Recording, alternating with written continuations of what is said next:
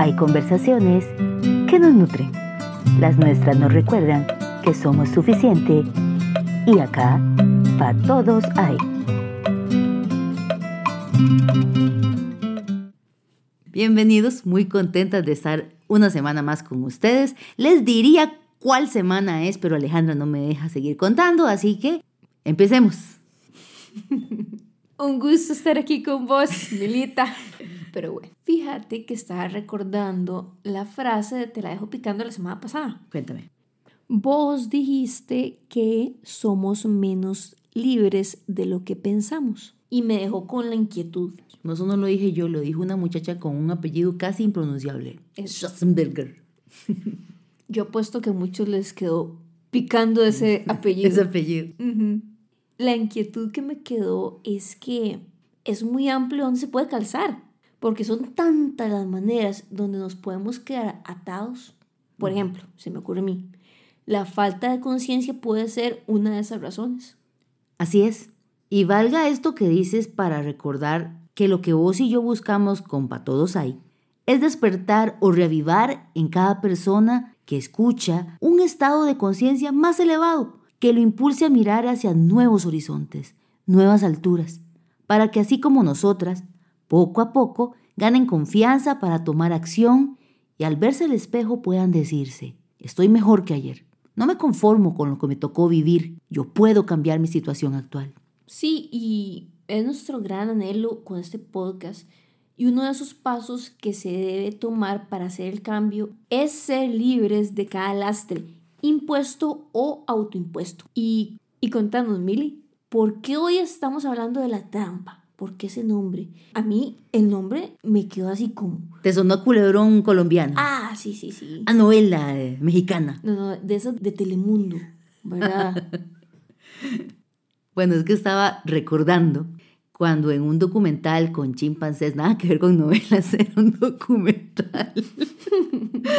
Pero casi, casi que una novela. Hace muchos años, viendo un documental sobre chimpancés, vi un experimento. Era un cubo de acrílico transparente con un hoyo que colocaban en el lugar donde estaban estos chimpancés socializando. Ese cubo transparente el hoyo era de forma circular, como apenas para que pudiera meter la mano el animal, pero la mano vacía. Y adentro de la caja había una fruta, un banano o una manzana. Entonces, en el momento que el animal metiera la mano para agarrar ese alimento, ya la mano no iba a tener el mismo tamaño, entonces no iba a poder sacarlo de la cajita. Dependiendo de qué tan obsesionado estaba el animal con no dejar ir la fruta, Así dejaba pasar otras oportunidades, a veces con más fruta, ¿verdad? O perdía también el tiempo, o sea, se le pasaba un gran rato a él hasta que ya se daba cuenta que no había manera, tenía que sacar la mano vacía. Era literalmente preso de sus deseos, hasta que soltara la fruta y pudiera sacar su mano del cubo. Uf, esa anécdota deja mucho para meditar sobre ella, Mila. Sí. Todos hemos quedado atascados por algo que no queremos soltar. Y desde emociones que nos hacen daño, relaciones, resentimientos, sueños. ¿A vos también te ha pasado? Claro. Por darte un ejemplo, yo fui como ese animal con mi sueño de casa propia, bueno, o medio animal, en el sentido de que fui instintiva de manera primaria. Y por no soltar ese deseo cometí error tras error, creyendo que era lo mejor. Luego tenía una sensación de ser víctima y por ende tomé otras decisiones erradas, desde el dolor, la vergüenza, el miedo y el resentimiento, Ale. Descubriendo con el paso del tiempo, por la experiencia, cómo los deseos nos aprisionan y cómo el resentimiento nos hace perder tiempo, calidad de vida y libertad. Hoy hablamos de las trampas del deseo y el resentimiento. Ok, Mili, esa es la trampa. Esa es la trampa. No, Mila, más bien, muchas gracias por compartirnos desde la visión de tu experiencia. Y definitivamente es muy difícil dejar un sueño ir, más cuando uno ha fantaseado muchas veces con este por años. Nos confundimos entre luchar por un sueño y ser obstinados en no soltar, igualito que el chimpancé. Y terminamos eligiendo mal resentidos y ese remolino de emociones se nos queda atascado en nuestro corazón y mente castigándonos una y otra vez. Y es un error tan común. En todas las casas y generaciones oímos historias de cómo se ha caído ahí y nadie nos dice cómo evitar caer en esa trampa. ¿Has encontrado un cómo para esto? Lo he buscado y creo que tengo algunas guías. Uno, definitivamente debemos invertir en conocernos. Sí, definitivamente el primer paso es conocernos. Y este proceso comienza haciéndonos preguntas como, ¿por qué quiero lo que quiero? De una vez, les recomiendo estos episodios que les pueden ayudar. El episodio número 5, ¿qué me define? Y el 13, sobrepensamos. Ahora viene el segundo cómo. Ocupamos poder.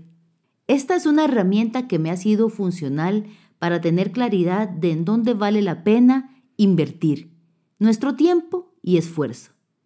Es un acrónimo, así es como se dice, acrónimo. un acrónimo. Gracias. P de persona, O de objetivo, D de dinero, E de energía y R de reputación poder. La P de persona, la pregunta es esta. ¿Seguir este deseo choca con mis valores? ¿O de objetivo? La pregunta es esta. ¿Tomar esta acción me acerca al objetivo? D de dinero. ¿Me hará ganar o me hará gastar más dinero el que tenía previsto? E de energía. ¿Este proyecto me drena energía o me entusiasma? R de reputación. ¿Ir en pos de este deseo me dará buena reputación o la pondrá en entredicho. Al tener claro la R de reputación, también nos estamos anticipando y le restamos fuerza a R de resentimiento. R, R, R. ¿Por qué? Porque cuando tomamos acción de manera meditada y sale mal, porque puede pasar, podemos ir a la raíz del asunto y trabajar en la corrección del problema. Muchos de los resentimientos se dan por malos entendidos que vienen de actuar impulsivamente. Como no recordamos por qué hicimos lo que hicimos, es más fácil echarle la culpa a todos, menos a mí. Me encantan los acrónimos, ¿sabes? Son útiles y prácticos. Además, como consejito, este acrónimo que les acaba de decir Mili, pueden imprimirlo o escribirlo en una hoja de papel. Ahí usen su creatividad como gusten hagan esa hojita suya y luego lo pueden tener en un lugar visible para ustedes, qué sé yo, el armario, una gaveta que abren mucho, en la agenda, un lugar de fácil acceso para cuando la duda les salte puedan usar ese poder. El invertir en conocernos y aplicar las preguntas de poder son maneras de entender por qué hacemos lo que hacemos y exactamente así evitar caer en la trampa de ser impulsivos y en la trampa de ser unos resentidos. Hasta luego. Un gusto compartir con ustedes. Hasta la próxima. Chao. Hay ideas, frases o palabras que nos generan preguntas o nos llevan a respuestas, porque quedan ahí en nuestra cabeza rebotando cual bola en una cancha de juego. Esta es nuestra sección, te la dejo picando. Esta frase la escuché a Mario Moreno Cantinflas cuando lo entrevistaron sobre una obra de caridad que hacía. Pero resultó ser un proverbio chino. Dice así, dale pez a un hombre y comerá hoy. Enséñale a pescar y comerá el resto de su vida. Les invitamos a conversar la próxima semana de la diferencia entre herencia y legado. Te la dejo picando.